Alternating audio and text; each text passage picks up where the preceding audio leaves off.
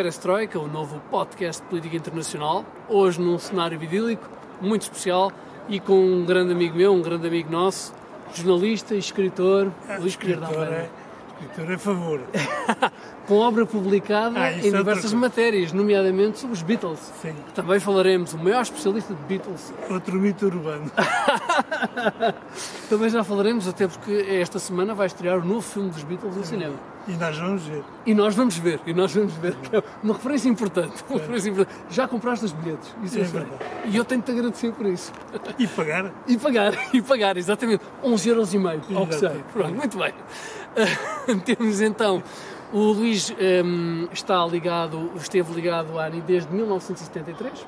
Comecei em novembro, 1 de novembro de 1973, na agência do Estado, do Estado Novo, que era a ANI, Agência de Notícias e Informações. Toda a gente julga que se chama Agência Nacional de Informação, mas é o eu. Agência de Notícias e Informações. Um mito desfeito já, um mito desfeito a partir de agora É o sobre a ANI. segundo. É o segundo. Segundo mito desfeito, né? em poucos minutos, em poucos minutos. Portanto, estiveste desde- ligado desde então e o, jornalista era, o jornalismo era muito diferente em 73, Completamente. sobretudo em Portugal. Com- completamente diferente. Já, já tínhamos a censura, é que não temos hoje em dia, felizmente. Portanto, era totalmente diferente. E, e o, e o e o contexto da censura do ambiente político não tem nada a ver com o que é hoje em dia, como deves calcular. Portanto, nós, jornalistas da altura, em especial na agência, na ANIC, depois, se quiseres, posso explicar um pouco melhor, era completamente diferente do que é, do- não só do que é hoje em dia, como até na altura do que era o jornalismo de jornais. Uma coisa são os jornais, outra coisa era a agência noticiosa. A agência, por exemplo. Explica-nos a diferença para os nossos Só seguidores. para, dar- só, para dar, o- só para dar uma ideia, nós na agência não tínhamos, mas isso em geral, tanto no nacional como no internacional, não comunicávamos diretamente com os leitores, com as pessoas. Nós tínhamos um intermediário, que eram os outros meios de comunicação social, seja a rádio, seja a televisão, na altura poucas, porque estava- Claro. Estávamos em ditadura, e os jornais, portanto nós comunicávamos é com jornais. E outra coisa que também era interessante na altura é que nós não, nós não tínhamos a censura direta. A censura que era exercida sobre nós era sempre a posteriori, isto é, nós fazíamos sobretudo, sobretudo no noticiário internacional. Quanto ao nacional já estou a explicar como é que era e eu estava No internacional nós recebíamos as agências estrangeiras, a OPI, a ANSA a italiana, a DPA a alemã, a EFA espanhola, a TANIU jugoslavo. Nós recebíamos isso tudo, traduzia-se, traduzia-se eh, em Lisboa, na, na Praça da Alegria, no edifício onde, é hoje, onde foi o Maxime e hoje é um hotel fantástico. Nós estamos lá em cima do quinto andar. Os jornalistas traduziam e mandavam diretamente para os jornais e para a censura também. E depois, de tanto em tanto tempo, a censura enviava-nos um, um, um telex, como a gente dizia na altura, com as indicações de programa X, até posso depois gostar, programa X todo gostado, no programa Y. ah, Ou seja, também sofria uma forte censura, mesmo vocês Sim, como sim, agência noticiosa. Sim, sim, sim, sim, sim. E, e depois nós é que comunicávamos aos jornais propriamente isso e repetíamos o que a censura nos dizia a nós. Assim um sistema um bocado complicado. Em relação ao nacional, a coisa era diferente porque nós não fazíamos, não, não fazíamos notícias originais e por iniciativa própria e por criatividade nossa. Não, não era. Nós pegávamos dos jornais e retirávamos as notícias dos jornais, elas próprias já censuradas, per si, e fazíamos resumos condensados para, para, para as agências estrangeiras, para, para aquelas que há bocado mencionei também, a EFA, a DPA, etc. E também lá para fora, para Angola e Moçambique. Portanto, nós não fazíamos notícias portuguesas, nacionais, para o nacional, fazíamos sempre lá para fora. E não podiam falar muito da guerra, por exemplo? Ah, não, nós na guerra só falávamos na altura do- do- dos comunicados do- das Forças Armadas, era a única coisa. Havia do Serviço de Informação Pública das Forças Armadas. Acho que era assim que se chamava. O número de mortos, etc. Era só isso a única coisa que nós fazíamos. E geralmente muito. O regime procurava que fosse escondido, ah, não é? sim, forma- não, sim, sim, completamente. sim. Aliás, nós só podíamos fazer exatamente aquilo que estava nos jornais. Dizia, na, na província da Guiné, eh, as, no- as MT, que são as nossas tropas, eh, tiveram, fizeram não sei quantas mortes no hino ou nos terroristas, nessa altura chamavam mesmo terroristas, nós só não podíamos fazer na- nada de nossa alta recreação. Tínhamos sempre que fazer aquilo que estava escrito e não podíamos mexer.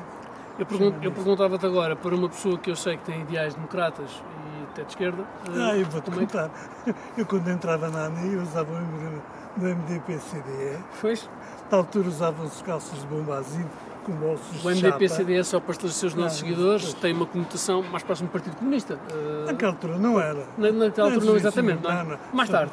Mais tarde, depois de 25 de. Mas um, um ideal mais progressista, digamos assim. Sim, sim, sim, sim, sim, sim. Eu, eu andava com o emblema do MDCDE e quando entrava na porta do Maxime, depois íamos para o elevador, eu tirava o emblema, que era para não ser suspeito no, no andar. Mas eu tenho gosto para dizer a verdade.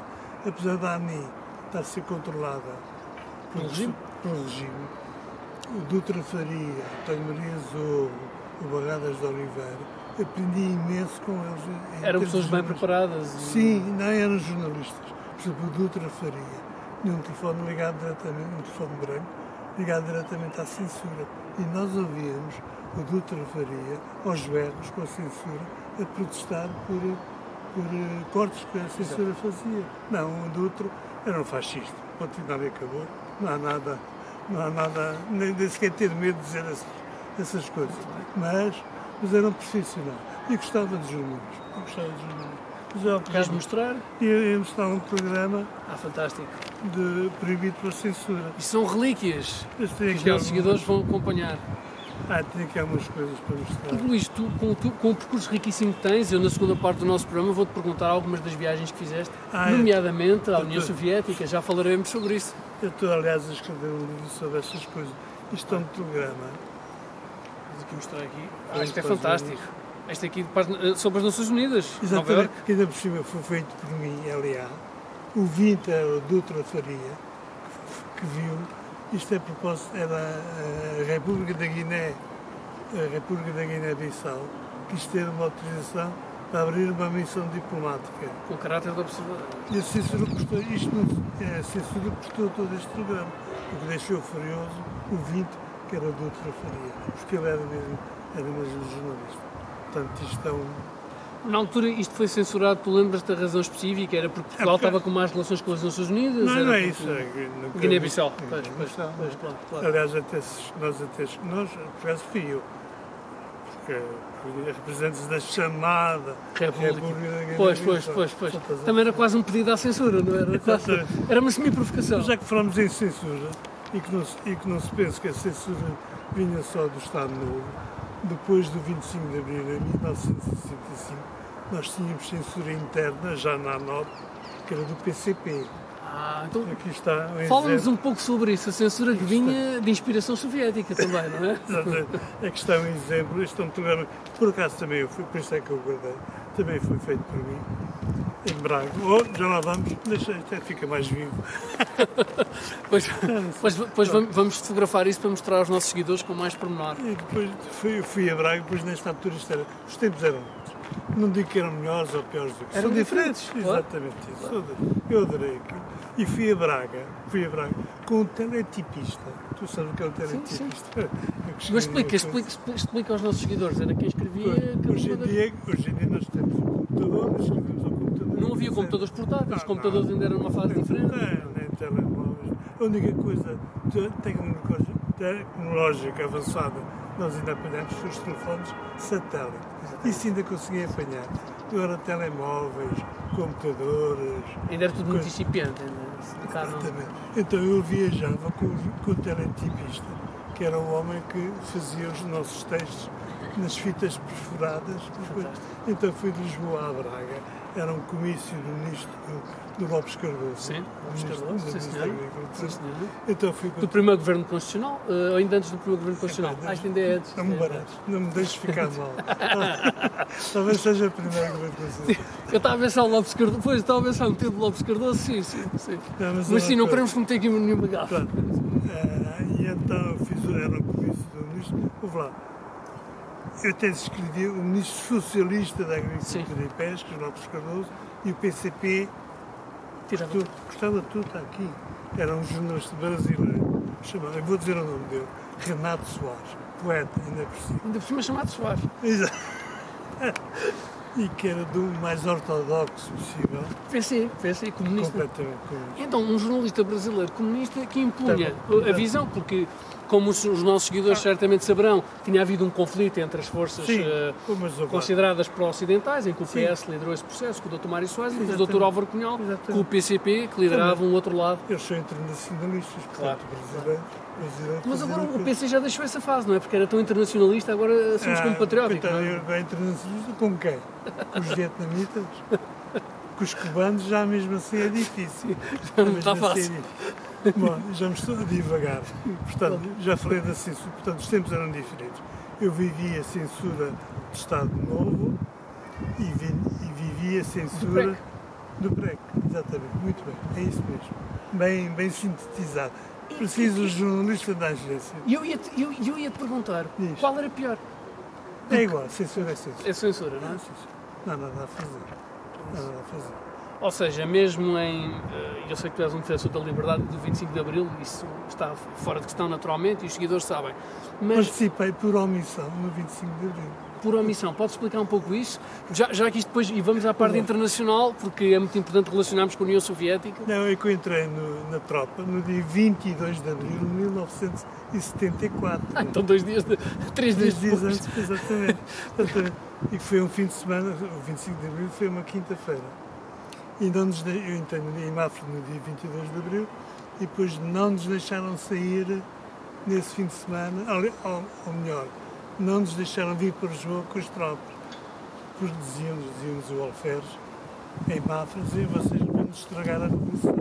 Nem vão, mas é para casa. Revolução, não, não estraguei a 25 de Abril com a minha para Era só- Menor delicioso, mais um, mais um. Portanto, eu, eu, eu, eu pergun- eu perguntava, então, consideramos que ah, o jornalismo na altura era muito, hoje em dia também, claro, mas na época já era muito influenciado por estes fenómenos globais. Ah, Neste sim. caso, por uma censura que se vivia em Portugal, que era de um regime de inspiração fascista e que estava um regime muito isolado do mundo, do mundo do panorama internacional, e depois no PREC também muito, isola, eh, muito isolados, não, peço desculpa, retiro a expressão. O que eu quero dizer é hum, a viverem intensamente e a sentirem na pele, eh, se me permites a expressão, um- os, os dois conflitos, não é? O- a Guerra Fria, em que do lado está o mundo, as forças ocidentais, com o a visão pluralista que existe no mundo ocidental, ou que haveria naquele contexto, e depois a visão soviética e das forças hum, pró-comunistas, digamos assim. Sim, sim. E tu perguntas há bocado se era mais difícil a primeira ser a segunda. Gente, na primeira a gente sabia que era aquilo. E aceitava ou não aceitava. Era aquilo. O- a censura do, do PREC, a gente não sabia muito bem por onde é que a corrente estava. Se estava mais à esquerda, se estava um bocadinho mais ao centro. E, portanto, nessa altura havia muito mais autocensura. Nós víamos quem é que era o chefe da redação na altura, porque mudava de de semana a semana, e a gente tentava encontrar os meios, como o Gênio Alves fez no 25 de abril com aquele famoso relato da bola para dizer- para 16 de março, é? nós também naquela altura, no pré, já depois do 25 de abril, também andávamos ali a tentar fugir à sensibilidade como as coisas, como os extremos tocam e como as, as técnicas e as táticas são iguais. Ainda bem que estás a dar este testemunho, porque hoje em dia muitos jovens que seguem o Perestroika não terão ideia e quando se fala do fazem. 25 de Abril pensam que foi logo pronto, é automático, isto a partir de agora, pronto. Acabando a censura já não vai haver mais problemas de imprensa, de liberdade de imprensa, de liberdade de, de opinião, de expressão, mas também houve este conflito, não é? E agora, depois eu já assisti isso, penso, já não é, já não é bem a minha época, é depois, Agora a censura económica, o poder económico. Que também controla, ou procura controlar o jornalismo. E tivemos, exatamente, e nós tivemos casos desses no Expresso, por exemplo, e nisso o Balsemão portou-se muito bem, com histórias que o, Expresso, publicava, por exemplo, em relação à banca, e depois a banca retirava a publicidade ao, ao, ao Expresso. Não. E o Balsemão, gosto ou não dele, portou sempre muito bem. Portanto, a censura já vimos a censura do Estado Novo, a censura da, do PREC e, depois agora a censura tipo. económica. Consideras que o papel do jornalista a nível mundial está. hum, É igual sempre. eu, eu não direi que esteja em vias de extinção o verdadeiro jornalista, mas o que quero dizer é o papel do jornalismo mais puro, o jornalismo de investigação, está neste momento em perigo com as pressões que existem, não só nas, nas grandes potências, nos Estados Unidos nós sabemos as pressões que existem também sobre os jornalistas, sobre fazer o jornalismo um- de investigação. Pois, deixa-me só fazer um reparo. Eu não gosto da expressão jornalismo de investigação, como não gosto da expressão jornalismo cultural. É jornalismo, não é? Exatamente, jornalismo, ponto final e acabou. E jornalismo de investigação, eu posso dar vários casos.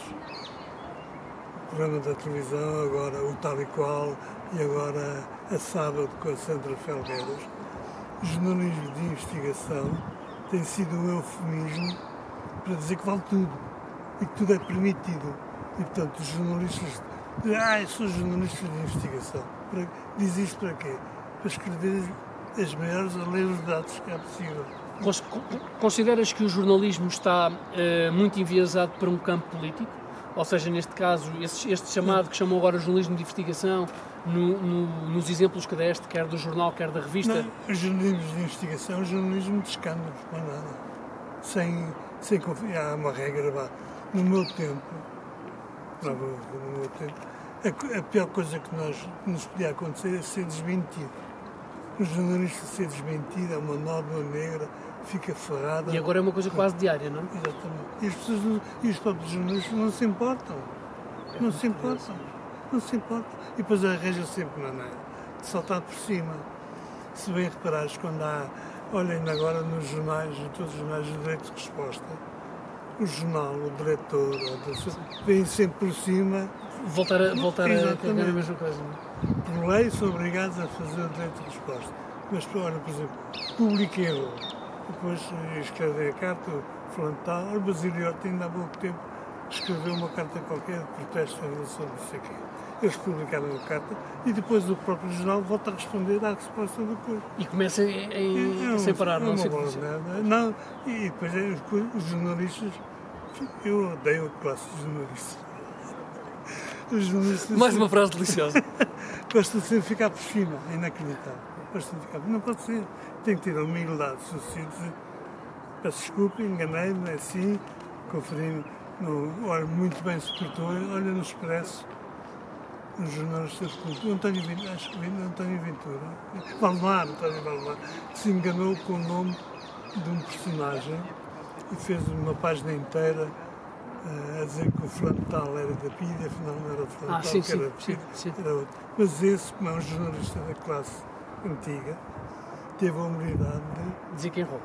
e pediu desculpa e, e pronto, e entrou em luto, entre aspas, durante os tempos uma coisa. Justificado. Hoje em dia, os jornalistas não fazem isso. Inventam uma história qualquer para saltar por cima e dizer que é, não sei o quê, tal, fui enganada, fiz. Voltamos já a seguir.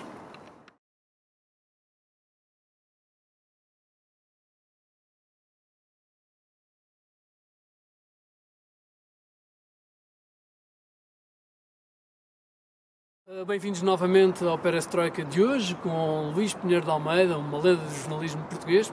Outro mito, Outro mito, o terceiro então. Hoje- dito, o meu nome é Filipe Barroso, a produção é de Raquel Carvalho, a música é do João Pedro Trindade e a inspiração do logo é da Marta Inácio. Luís, muito obrigado por teres aceito o nosso convite, Eu que estarmos agradeço. aqui.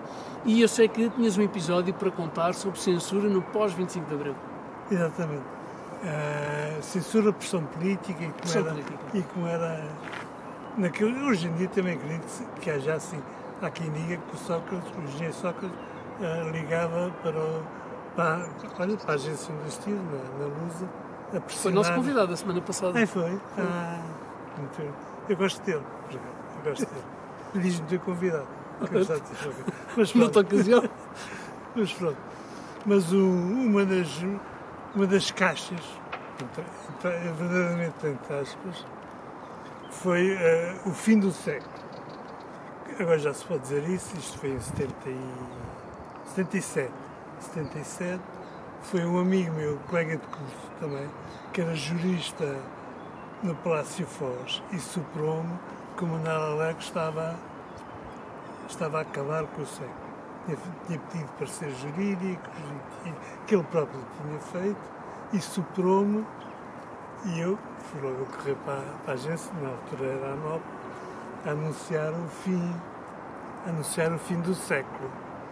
E pronto, é não tinha a certeza absoluta que isto ia acontecer, não, tinha, não havia hipótese de, de desmentir, não havia hipótese de nada. Era um grande furo jornalista. Foi uma caixa, foi uma caixa.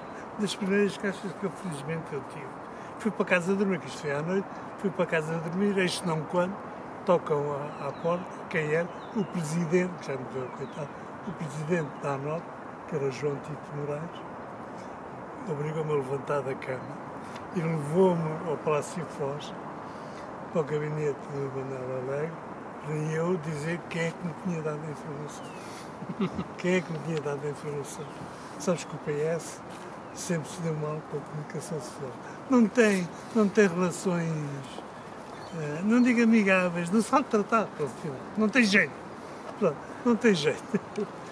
Eu sei, eu sei que o professor Pacheco Pereira às vezes diz isso na televisão. Ah, Pacheco Historicamente, sobre o PS, ele diz isso. Não é? Podíamos falar outro programa só com o Pacheco Pereira. Mas, mas então, queria Uh, eu sou dirigente do PS, os seguidores sei, sabem, portanto, não há, portanto isto é um espaço de liberdade, como se vê. Por isso é que eu te dou, esta, dou estas caneladas também, porque sei, porque sei que tu és do PS. Não tem mal nenhum.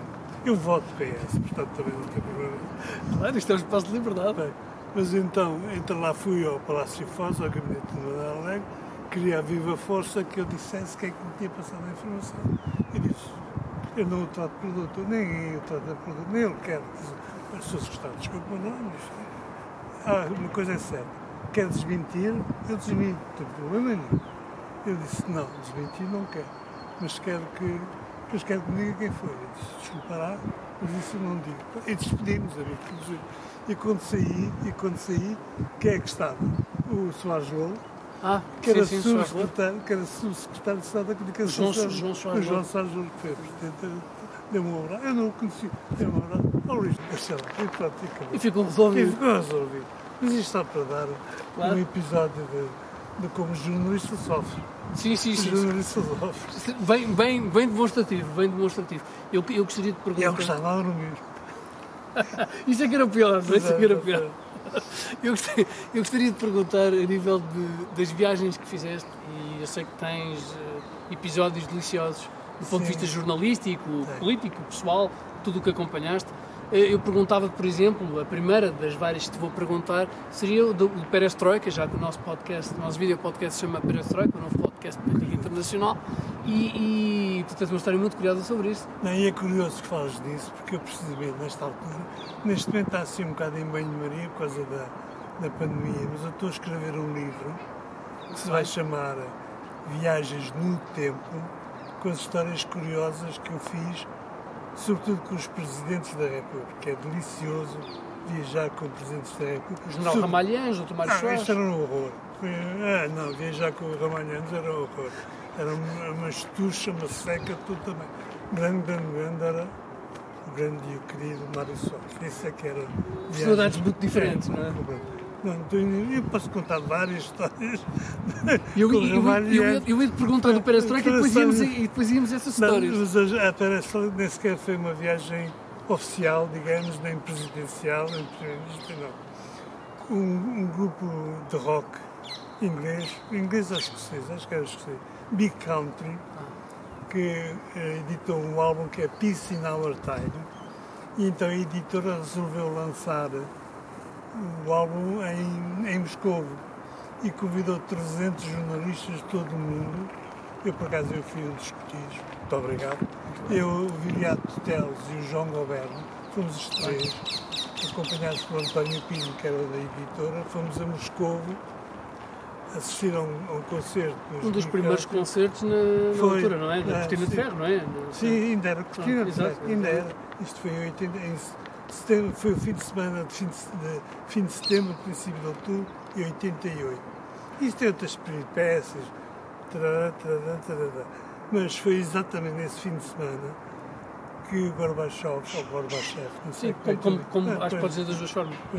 substituiu o Gromyko na chefia do Estado Soviético portanto, e deu início, digamos, oficialmente à perestroika. Portanto, foste sacado no onde, onde serve de inspiração, de facto, e ele é uma grande personalidade, sem dúvida. Exatamente. Sem dúvida, muito bem. Só que nós nada soubemos. Nós éramos 300 jornalistas em todo o mundo, estávamos no hotel Rússia ou Róssia, tinha 2 mil quartos, era o segundo maior hotel do mundo, que era uma confusão generalizada. Há boa maneira, um hotel do- à boa maneira soviética, enorme, não é? Sim, edifício, não é? gigantesco, com, com, com, como é que se diz? Com, com mulheres mandonas e, e depois conto outras, posso contar outra história. Em cada corredor, que eram corredores extensivos, que eram vigilantes daquilo que nós Estavam ligados à KGB? Completamente, mas completamente. Ou até às Forças Armadas Soviéticas. A Rio não se podia fazer rigorosamente nada. E entrar na União Soviética não foi nada fácil. Bom, mas então nós não sabemos nada. Só quando houve um jornalista dinamarquês que ainda dizia parece que se passou qualquer coisa. Mas ninguém sabia. Os jornais não se vendiam na rua. A televisão soviética. a- Sim, estava controlada. E não, e não se sabia. E falava bem soviético. é? E o- eu- as rádios também, nós perguntávamos às guias, eh, ninguém sabia nada. Só quando chegámos a Londres, os estudantes falaram, e nós soubemos que o Gro- o Gromyko tinha sido e o Gorbachev Tinha ficado. tinha ficado. Isto Fantástico. é a história que eu me lembrei, vai entrar no livro Muito e lembrei por causa do, do Perestroika, que eu acho que é, um- é uma homenagem, é uma homenagem que eu também faço a ti e ao Obrigado. teu programa. Muito obrigado. E à Raquel também. Muito obrigado, muito obrigado. A nossa, da, Perestroika Team, o nosso agradecimento, de facto, é um pormenor delicioso. E depois, além desses, do, tenho as, as viagens do tempo, que como eu disse, é o- é o título do livro, do livro eh, que vou contar essas histórias todas, a visita do, ao hospital do João Soares, já sei que o João Soares esteve aqui Sim, no programa. Nogueira de Brito, pois exatamente. Mas eu fui lá e com o Dr. Mário Soares também, pai, pai, né, ele sempre disse que ia na qualidade de pai, Exatamente. nunca foi na qualidade de Presidente da República. Depois, o, na altura, o Presidente da África do Sul, o Presidente de Klerk, até quis falar Esse, com o Mário sim, Soares, sim, que era sim, Presidente da foi, República foi. Portuguesa. Sim, não, essas histórias todas. Isso tu sabes Eu- eu- também é melhor do que eu. Eu queria te E com o perguntar as Romário, dif- com o Romalhianos, é que era... Pois eu queria perguntar as diferenças entre o. General Ramalhianos e o Dr. Mário Soares em termos de viagem, Para política já, externa para este já, para já via, viajávamos no C-130, no Hércules C-130 da Força Aérea Portuguesa, que era das coisas mais malditas que há. E não digo à superfície da Terra, porque ele anda no ar. À superfície do ar. Só assim. horroroso porque barulhento. Nós demorávamos 14 horas de Lisboa para Nova Iorque. 14 aviões naquilo. Não se podia falar. Não se podia porque fazia um barulho lá dentro inacreditável. E há uma história engraçada que nós viemos numa das viagens de volta a Nova Iorque, íamos à NAT naqueles aviões. De Nova Iorque para Lisboa, vinhamos num avião que um dos motores avariou. E o segundo motor avariou. E o terceiro motor avariou. Não, sério, isto é inacreditável. E o, o, no C-130 era sempre os melhores pilotos da Força Aérea. E havia e há dos melhores que há em todo o. E o, Uma homenagem também às nossas ah, sim, exatamente. Os pilotos da Força Aérea são coisas fantásticas. E o nosso piloto dizia que podia trazer o, o C-130 até Lisboa só com o motor, vê lá tudo. Só com o motor. Mas mas como vai o Presidente da República, o que é que resolveram fazer? Aterramos em, felizmente, aterramos nos Açores e mudámos para outro C-130 que. Felizmente não estava, não estava preparado para trazer VIPs. O que é que quer dizer com isto? O C-130 com as viagens do Presidente da República, montavam lá dentro kits de VIPs da, da TAP. Nós íamos lá todos amarradinhos, não se podíamos mexer lá. Aquilo era uma coisa aflitiva, aflitiva, aflitiva. E o, e o, e o com aquela cara de caso, a olhar para a gente, e nós temos claro. E no, e no, e no C-130 nos Açores, era o C-130 de transporte das tropas paraquedistas. O que é que isto quer dizer? Quer dizer que as, as cadeiras onde estavam longitudinais ao longo do aparelho. De maneira que a gente está com garrafas de Coca-Cola, estendíamos os pés, era fantástico. Uma viagem mais confortável. Não, mais confortável. E depois, na, noutra viagem, nós fomos aos países comunistas com o Ramanha. Fomos à Bulgária, Roménia e Hungria. Não sei porquê. O Ramalhianos, o general Ramalhianos, eu gosto muito dele. Sim, eu sei, eu sei que gostas. Isto é, é sempre com respeito. Não, sim, eu sei que gostas muito do general Ramalhianos. Gosto, gosto. Uh, ao contrário do Alfredo Barroso, não é nada. É Estas conversas é como, é como as cerejas. Vamos ver se o Alfredo Barroso também convidamos é verdade, para ficar. Falámos muito também. Uh, então, ele deu boleia, nós levámos jornalistas, agora não sei precisar bem se eram romenos de Bucareste para, Budapeste, se eram jornalistas búlgaros de Sófia para coisa, se eram jornalistas, eu sei que eram jornalistas do, do Pacto de Varsóvia. Romanietes deu boleia, deu boleia a jornalistas soviéticos do ligados, ligados do Pacto de Varsóvia de um país para o outro, que eles ficaram espantadíssimos, disseram que se fosse no país deles nada disto acontecia, teve que ser um país ocidental a permitir, e que mal entraram no avião. E o perfil do general Ramalhães nem se enquadra muito com nada, tipo de descontrações, não é? Nada, pois, nada, nada, nada. Portanto, tudo aquilo era contraditório. Os jornalistas passaram a vida toda a tirar fotografias ao interior, ao interior do avião. Não é que o KGB e as forças do, não conhecessem aquilo. E devem ter muito mais segredos Sim. do que, do, se calhar, até nós, não sei. Mas o ar de felicidade dos jornalistas comunistas a fotografar Acharam que era uma caixa também, pô. Exatamente. A fotografar o interior do, do avião da NATO. E sempre foi uma das características do, Mas era uma chatice viajar com Em relação, em, comparando com as viagens com o Dr. Mário Soares, eram diferentes? É, o Dr. Mário Soares tinha um espírito muito descontraído? Eu é que não posso, não posso dizer as neiras, não conto. Mas, vais, vais fazer censura tudo. Sim, podemos colocar os pi, aqueles pis. Oh, há tantas coisas. Quanto mais. Delicioso. Delicioso. Também estiveste uh, uma viagem uh, que, que, recordes com um grande apreço e que tenha uma história muito engraçada, das muitas que eu sei que tens de viagens com o Dr. Soares. Uma viagem assim que tenha marcado. Uh, no tempo que o Dr. Soares é, foi Presidente da República. Sim, a sobretudo aos Estados Unidos. E bem, vai do. Era, coitado. Havia, havia uma, houve uma é, vez que o, era o Presidente Reagan e que os seguranças americanos foram atrás do Dr. Soares, o Dr. Soares queria ver as livrarias ah, à vontade, sim, não é? Oh, não queria seguranças, nem portugueses nem estrangeiros. É, pá, não, pá. Tem que fazer um programa só com pis contigo. Há uma. Temos de fazer, fazemos certeza. Mas eu, eu, vou contar, eu vou contar essa história no, no livro e lá digas as neiras todas. Aqui também, podes dizer, aqui também podes dizer que vamos pedir à produção para depois. Uh... Não é bem história, é mais calão, não é, não é coisa. Estamos a passear na Quinta Avenida Tomário Soares, acho que era o Nunes Barata, que era o chefe de gabinete, era eu, Henrique Monteiro, o Luís Vasconcelos, os históricos, o Alfredo Cunha, não sei o quê. E passa por nós o Rod Stewart, com uma louraça de todo o tamanho. Bem, à boa maneira do Rod Stewart, não é? Não, louraça, não, é? não, não era a Rachel Hunter, certamente, devia ser outra anterior. Uh, ainda vou pôr. E o Luís Vasconcelos, Sr. Presidente, Sr. Presidente, olha o rato surdo, o rato surdo. E o, o, Mário Santos. Não, não ligava a cantores de rock, não Soares. Será? Será que ela. Ela, ela, ela quer ver. Ela que vai com ele, não foi bem assim que eu disse. Claro, claro. claro. Eu sou amenizado. É pá, Mas há muitas histórias. Uma vez também viajámos de Londres para Nova York num 747 da, da Panam chamado Siga, nunca mais me esqueço, que aquilo avariou ainda por cima. E então, como o, o avião estava cheio de combustível, que era uma viagem transatlântica, andámos no mar a, a despejar o combustível só depois é que aterramos em Lisboa. E o mar disse, não estou mais, preciso ter respeito.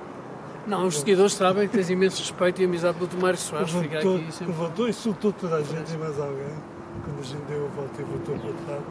insultou, eh, levantou-se furioso, nervoso e tudo, insultar toda a gente com o susto que Vão pagar bem caro o cagaço. Depois cortas, não é? Que coisa. Já aterramos, ou lá. Depois foi do melhor. Fomos lá para o hotel perto. Ainda, ainda puderam a hipótese de ir a ficar no hotel, mas como havia hotéis perto do aeroporto, ficámos no, no hotel. Vão pagar bem caro o susto de estragar. Então foi tudo de champanhe, lagosta, tudo à conta da, da Panama. O avião ainda era da Panama. Para nunca mais acabo de falar. Não, isto foi, tem sido, tem sido pormenores fantásticos. E havia muitas histórias. Ah, muitas mais. Depois, Eu não sei quanto tempo temos ainda, porque temos muitas histórias. Ah, ainda, te, ainda, ainda temos. Ainda, quer, ainda te quero perguntar a nível dos Beatles, porque o impacto internacional temos, mas, mas tens muitas histórias de facto do ponto de vista das viagens presidenciais dos Sim, nossos presidentes. Pois. Eu tenho pena, Pronto, o Dr. Soares não ter feito à Índia e a Seychelles. Mas eu tinha um problema, a partir de determinada altura, eu tive um problema. Eu adorava, adorava e adoro viajar, ponto final. E com eles, então, com os presidentes, ainda mais. Mas como eu era diretor adjunto da, da Lusa, não podia sempre eu. Seja, eu perdi, olha, perdi uma viagem com o Dr. Mário Soares. Mas ele era secretário-geral do Partido Socialista, nem sequer era primeiro-ministro, nem sequer era presidente da também te queria perguntar depois, de, uh, so, uh, relacionado depois com o pós-presidência do Dr. Soares, com a experiência que tiveste na Expo 98, em que ah, foste sim, responsável, comissário, cultura, comissário cultural? Não, não, era diretor da agência. Diretor da, exatamente, exatamente. E então eu achei, como é que é, os jornalistas também têm mania de se impor e ter sua coisa. Uma viagem era como secretário-geral do Partido Socialista e não nem como primeiro-ministro, nem como presidente da República nós não, tínhamos, não podíamos ir. Não, a agência não pode. Dinheiros públicos não podem gastar dinheiro com a viagem do Dr. Mário Soares na qualidade de dirigente secretário-geral do Partido Socialista. E fiz, fica pé, não fui, não fui, não fui. Ainda por cima era a Jamaica, era para a América Latina o que eu fui perder. Provavelmente no contexto internacional socialista, onde o Dr. Soares foi vice-presidente e depois presidente honorário. Eu fiz questão, eu não vou. Olha, quem se aproveitou foi António Maguinho Ferreira, foi ele, para a agência. Mas, Na altura já eras diretora adjunto da Lusa. Não, mas isto ainda foi do tempo da ANA. Ah, era, exatamente, da ANA. Era chefe da política. Sim. Ah, era sim, chefe sim, da... sim. Diretor adjunto da Lusa, que eu pronto, achava por bem também. Pedi viagens à Líbia, pedi viagens, porque também não podia ser sempre. Foste diretor adjunto da Lusa durante vários anos. Alguns, sim. Sim, ainda com. Sim, sim, ainda não sei dizer de cor. Sim. Até vir agora, bem, 3, 4 anos, não sei. Com o diretor, primeiro o Luís Marinho e depois o Eduardo de Oliveira em cima. Muito bem. Vamos fechar com uma, uma pergunta, uma referência aos Beatles. O maior romance do século XX e que continuará no século XXI, Ah, até bem porque o Paul McCartney e o Ringo Starr estão, estão vivos e em forma, não é? Nunca tinha ouvido essa expressão. Fico, gostaste? Gostei imenso. Podes colocar no futuro livro dos Beatles, não Pode cobre direitos de autor. Exatamente. Mas é de facto, não é? E eu te perguntar, a paixão dos Beatles vem desde 64? 63. 63, de 63. 63. Portanto, 63 e até hoje, até hoje. E até hoje. Sim, sou fã, sou. Não, sim, exatamente, exatamente. Eles tiveram também depois, têm tido uma longa É carreira solo e, Sim, é a banda sonora da minha vida. sem dúvida. E é a banda com o maior, com o maior sucesso de sempre, o maior Sim, impacto em vendas, em cultu- cultural. Eu nasci e vivi estudei em Coimbra. E, portanto, eu era Zeca Afonso, era música clássica. E, e eu odiava, entre aspas, Elvis Presley. Rock and roll original. O meu irmão mais velho tinha aquilo a tocar em casa e eu fugia de casa, não conseguia ouvir aquilo. Eu só queria o Zeca Afonso, o Adriano, o Bernardo, o Rui Pato, e música clássica. E os Beatles é que me deram a volta. E os. Beatles converteram-te ao rock. Completamente. Até hoje. Até hoje. E em novembro de 1963, mais ou menos para a altura do assassínio do Presidente Kennedy. do Kennedy. Então, o assassínio foi em 22 de novembro, se- nunca mais Qual foi a música? Tu tens obra? O, o, o Luís Do Almeida tem You obra publicada sobre os Do You Beatles. Want to Know Secret? Ah, do No Secret.